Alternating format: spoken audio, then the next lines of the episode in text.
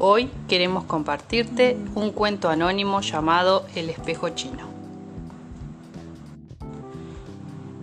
Un campesino chino se fue a la ciudad para vender la cosecha de arroz y su mujer le pidió que no se olvidase de traer un peine. Después de vender su arroz en la ciudad, el campesino se reunió con unos compañeros y bebieron y lo celebraron largamente. Después, un poco confuso, en el momento de regresar, se acordó de que su mujer le había pedido algo. ¿Pero qué era? No lo podía recordar. Entonces compró en una tienda para mujeres lo primero que le llamó la atención, un espejo, y regresó al pueblo. Entregó el regalo a su mujer y se marchó a trabajar sus campos.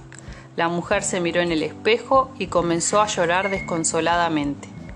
La madre le preguntó la razón de aquellas lágrimas. La mujer le dio el espejo y le dijo,